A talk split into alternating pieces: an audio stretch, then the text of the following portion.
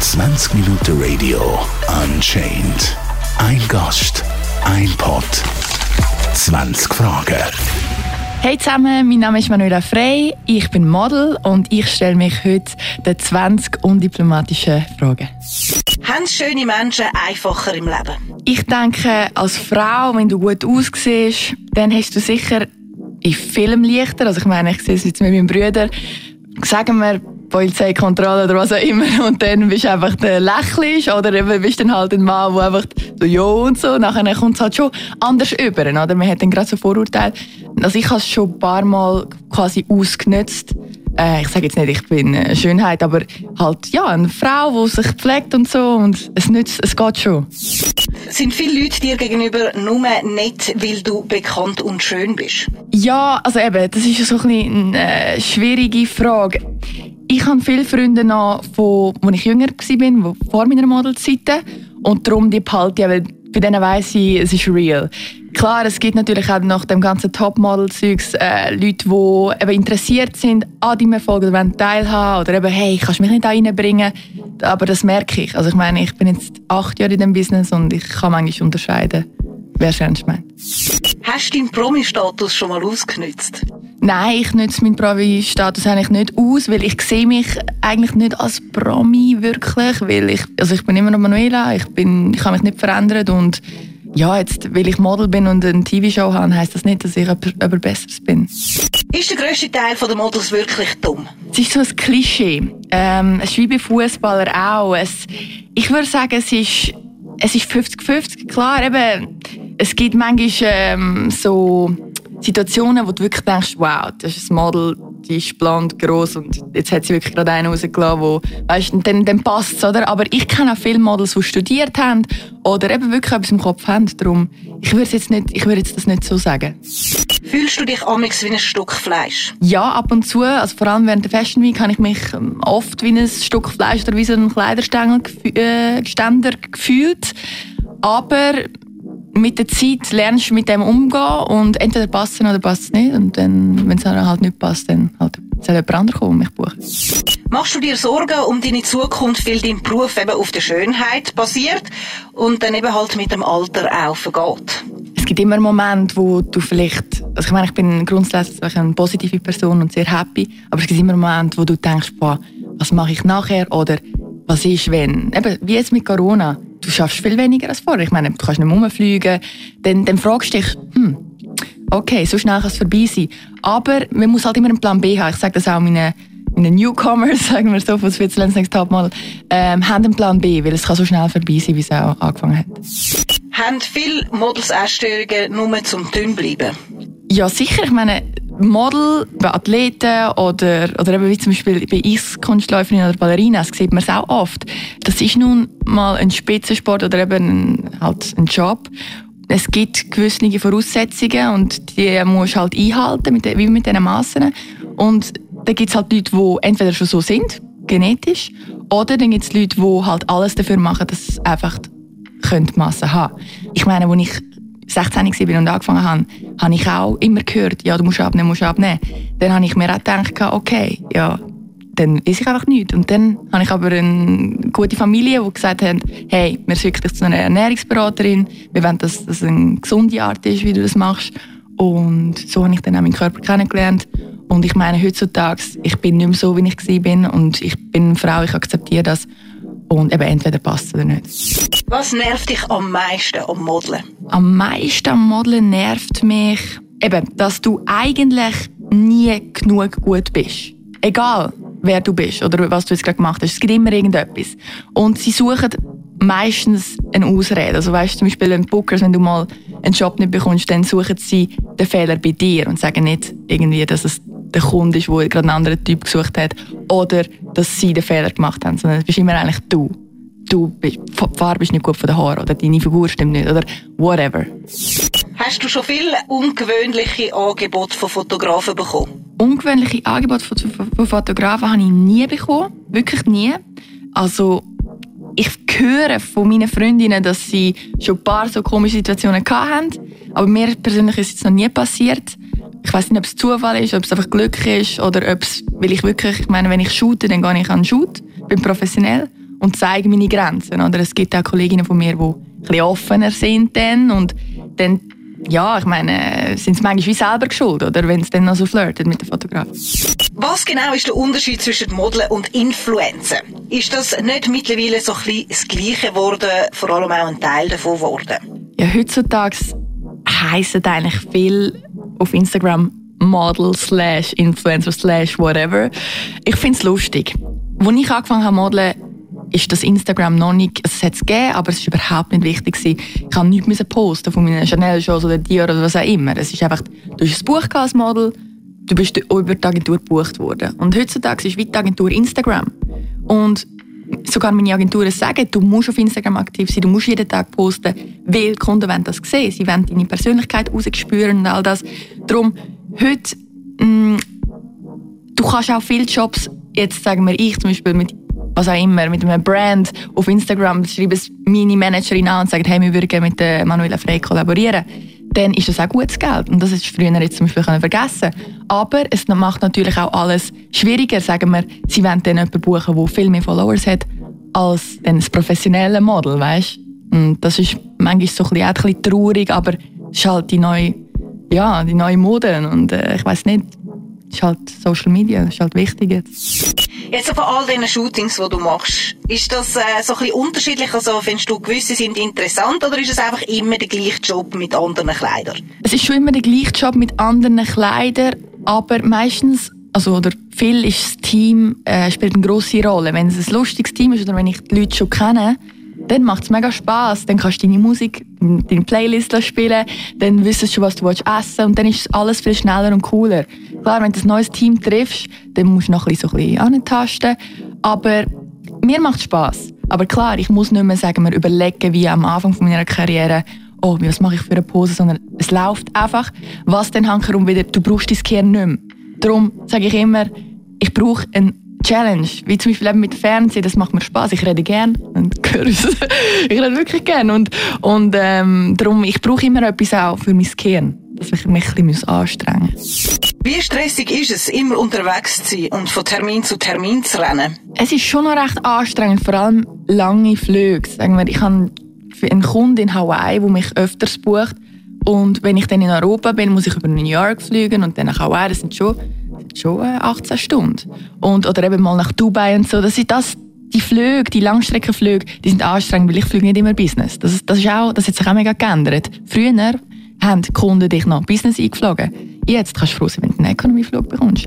Also ich meine, ich, ich klage mich nicht, aber ich sage einfach, wie es anders ist. Und wenn du Economy fliegst oder Business, dann bist du natürlich schon viel müder nachher oder kaputter. Was haltest du davon, dass das Leben von einem Model immer so ein bisschen als Märchen angeschaut wird? Rampenlicht, man ist bildhübsch, eben Designerkleider, mit schönen, berühmten Menschen umgehen. Es hat eben schon etwas, es ist wieder das Klischee. Es, man sieht eben im Fernsehen oder in diesen Magazinen immer die Glamour-Momente.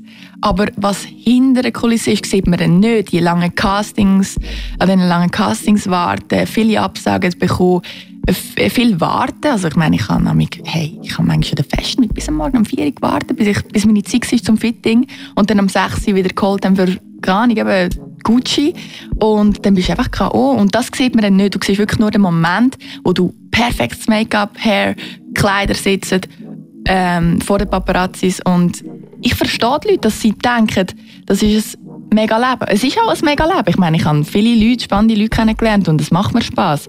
Ähm, was ich jetzt in meinem normalen Leben nicht, in der Schule nicht erlebt hätte, aber es ist nicht so, wie es alle denken.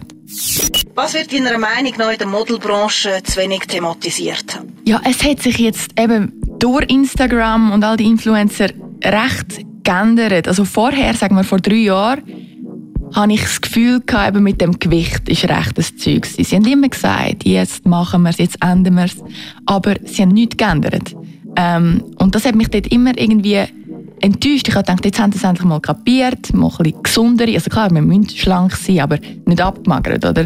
Äh, weil mir hat es fast das Herz gebrochen, wenn ich irgendwie Backstage war und ein Mädchen kotzen. Also, das, das hat mir einfach wehgetan. Aber jetzt eben mit dem ganzen Influencer und auch in Amerika, vor allem in Amerika merke ich, sie sagen immer, zum Beispiel sagen sie zu mir, oh, she's too skinny. Und ich denke mir so, okay, wow, das ist ja geil. Also, ich meine, es, es ändert sich etwas. Das hat mich früher gestört und heutzutage, mh, mm, ja, eben das mit dem, mit dem ganzen MeToo-Zeugs, das ist auch ein Thema. Viele von meinen Freundinnen erzählen mir, was sie erlebt haben, aber die trauen sich es gleich nicht zu sagen. Und ich denke mir so, wenn es passiert ist, dann sag es gerade dann, nicht zehn Jahre später. Weißt? Wie oft wird wirklich noch mit Photoshop nachgeholfen und wie viel? Boah, es wird so viel nachgeholfen. Es ist so krass. Ich meine, auf Instagram manchmal das Facetune-App, kennst du sicher. Hey, ich sehe manchmal Bilder und zoom so her, weil wenn du herzoomst, siehst du genau, wenn es verschwommen ist. Und dann denkst du so, okay, ich habe sie gerade gestern gesehen, ist etwa 10 Kilo mehr oder weniger, was auch immer. Und auf dem neuesten Bild ist es einfach so top. Ähm, auch, aber auch die ganzen ähm, Online-Shops. Ich meine, Kleider werden immer mit den Klammern hinten fixiert oder dann wird irgendwie das Tattoo wegretuschiert oder plötzlich habe ich irgendwie äh, ein Muttermal da und ich mir denke, Hä, das habe ich doch gar nicht. Eben, es, es, wird viel, es wird wirklich, es wird wirklich viel gemacht und sie sagen auch immer fake it till you make it und ähm, das siehst du meistens immer erst, wenn es draußen ist. Dann. Ja, also in dem, in dem Fall würde ich sagen, trifft es voll zu. Und, aber was, was auch geändert hat in den letzten Jahren, als ich angefangen habe, haben die Models müssen mindestens 1,79 sein. Heutzutage 1,70 aufwärts ist super. Hast du, weil du immer als so schön porträtiert wirst, auch nur noch selber an schönen Menschen Interesse? Also sprich einen höheren Standard? Schau, wie gesagt, also ich weiß, ich bin Model, aber ich weiß auch, Models sind nicht immer bildhübsch. Es muss einfach etwas Spezielles sein oder eben Größe und Maße. Es muss einfach das Gesamtpaket stimmen. Ich beschreibe mich nicht wirklich als bildschön. Ich sage, die Schönheit kommt von innen und ich bin recht selbstbewusst. Und ich weiß das. Und ich weiß, welche Knöpfe ich muss drücken, wie du schon gesagt hast. Klar, in meinen Kreisen triffst du auf Leute, die auch erfolgreich sind, die auch etwas erreicht haben im Leben. Und darum, ich würde jetzt nicht sagen, wo gleich schön oder dein Niveau haben, sondern einfach, du, du, du hast ganz andere Kreise, du hast Möglichkeiten, wo du eben, keine Ahnung, Lewis Hamilton triffst oder wer auch immer, Lenny Kravitz. Und dann ist halt das Groupie ist schon weg, weil sie denken, oder es ist so, du bist auch an den Event eingeladen und dann ist es einfacher, die kennenzulernen, connecten und schon bist du Freund oder was auch immer. Dann. Wenn man jetzt ein erfolgreiches Model sein würdest du sagen, dass wirklich so die Tendenz ist, dass man mit 16 anfängt oder ist eigentlich später auch noch genug früh? Also früher, als ich angefangen habe, also früher, ja, vor acht Jahren, hat es geheißen, man muss mit 15 Jahren anfangen. All die Schieselbünchen, neu mit Campbell, haben so früh angefangen, zum international erfolgreich zu sein. Aber heutzutage, ich meine, siehst du bei der Tammy Glauser, sie hat später angefangen und sie ist mega erfolgreich. Also heutzutage ist mit dem ganzen Instagram-Zeug eh alles geändert. Und Kunden finden es eh cooler, wenn du kannst sagen irgendwie, ja, ich bin eine Musikerin oder hey, ich habe noch Wirtschaft studiert. Sie haben gern das Persönliche. Das, sie interessieren sich viel mehr, und das finde ich schön, an dir, als jetzt früher einfach nur den Look. Hast du schon mal mit einem Designer Sex gehabt oder ähnliches, nur dass du auf der Catwalk hast können? Nein, habe ich nicht. Ich habe noch nie Sex oder irgendetwas Ähnliches mit einem Designer, weil die meisten sind schwul. Also, das ist ein grosses Vorteil. Ähm, ein grosser Vorteil als Model. Ähm, sie, sie laden dich zum Essen ein, ähm, aber dann als Gruppe, oder? Weil sie wollen auch mit Models unterwegs sein ähm, oder gesehen werden. Aber Nein, also so weit gehe ich auch nicht. Nicht einmal irgendwie für keine Chanel oder Gucci Parfümkampagne, wo viel zahlt. Ich denke mir einfach so, boah, irgendwie eben, ich komme zum Glück aus einem guten Land. Ich habe immer, meine Eltern haben immer gesagt, schau, wenn es dir gefällt, kommst du zurück. Das ist deine Entscheidung. Und ich kenne aber eben Models von Russland, die jeden Monat Geld heimschicken Und die, ich verstehe es auf eine Art, die überlegen sich dann in dem Moment, weil sie nichts haben, hey, das ist meine Chance. Und ja, dann machen sie es halt. Und ich kann es denen nicht mal böse, weil die sind ganz anders aufgewachsen. Du bist ja schon mal für Chanel gelaufen. Wie war der Karl Lagerfeld wirklich? Gewesen? Also, ich habe ihn richtig kennengelernt, nicht wirklich an der Show, weil er ist schon da war, aber jetzt redest du nicht mit ihm. Er ist einfach so next, next, next. Aber richtig kennengelernt habe ich ihn beim Film, das heisst, er heisst The Return. Er ist in Paris gefilmt worden, fünf Tage lang hintereinander. Und ich musste das Model spielen. In dem Film es ist um Coco Chanel gegangen, um ihre Story. Und dann hat er, habe ich fünf Minuten lang mal ein tiefer mit ihm geredet und er hat so gefragt, wo du bist. Und ich so, ja, ich bin von der Schweiz. Und er so, ah, dann redest du Schweizerdeutsch. Und ich so, ja, voll, ich liebe die Schweiz und so. Und dann ähm, er mega nett. Die einzige Szene, die ich nie mehr wird vergessen, ist mega lustig. Cara Delevingne und er sind mega close gewesen. Und ähm, sie ist mega betrunken am Set. Wie immer. Hat die Flaschen noch und Set mitgenommen. Und dann hat er gesagt, Cara, jetzt langt's. Ähm, es ist nur noch am Boden rumgekrochen. Und ich habe gedacht, als 17-Jährige, boah, krass, die ist so erfolgreich und kann gleich so trinken und voll sich dann neben mir nehmen. Vielleicht mache ich etwas falsch, vielleicht bin ich einfach zu nett, oder? und dann habe ich ihm nachher gesagt, so, ähm, krass, so, dass sie so erfolgreich ist und, und gleich sich so benimmt. Und dann hat er gesagt, ja, weißt du Mädchen, das ist Kara, das, ist, das, das würde aber zu dir nicht passen. Äh, du bist so ein Schweizer Mädchen aus den Bergen, das ist so so clean. Bleib so wie du bleib so wie du bist und ähm, das passt zu dir. Und das hat mich irgendwie sympathisch gestunkt und darum habe ich mich auch nie verstellt irgendwie. Klar, ich kann auch crazy sein, aber ich bin meistens professionell an Wie viele Drogen werden backstage tatsächlich konsumiert? Schau, ich, ich muss lachen, weil mein Bruder hat gesagt, gerade letzte, Manuela, du bist so naiv in, dem, in dieser Hinsicht.